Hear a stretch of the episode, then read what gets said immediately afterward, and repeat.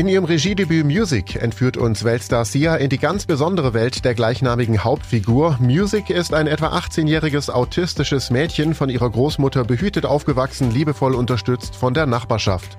Plötzlich stirbt die Oma und Musics Schwester Sue muss sich um sie kümmern. Die war bisher eigentlich nie da, hat mit Drogenproblemen zu kämpfen und kommt mit Music erstmal überhaupt nicht klar.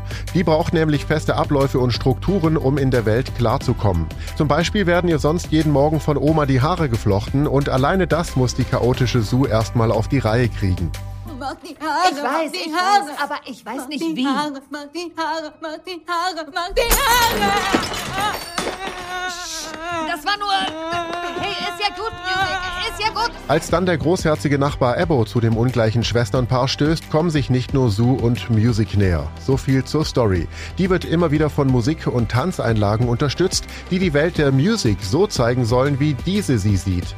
Poppig, bunt und trotzdem fast geometrisch strukturiert. Der Film zieht sich anfangs leicht, gegen Ende entfaltet er sich dann aber vollends und lässt auch die ein oder andere Träne übers Gesicht laufen. In die Kritik geraten ist der Film, weil die Hauptfigur zum einen etwas übertrieben autistisch dargestellt sein soll und zum anderen nicht von einer Autistin selbst gespielt wird, sondern von der Tänzerin Maddie Siegler.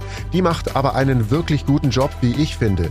Music ist nicht der neue Rain Man, aber ein Film, den man gesehen haben sollte. Er ist rührend, außergewöhnlich und farbenfroh. Dazu war er gleich für zwei Golden Globes nominiert. Music gibt es jetzt auf DVD und Blu-ray. Außerdem kann er unter anderem bei Amazon Prime oder über den Sky Store gestreamt werden.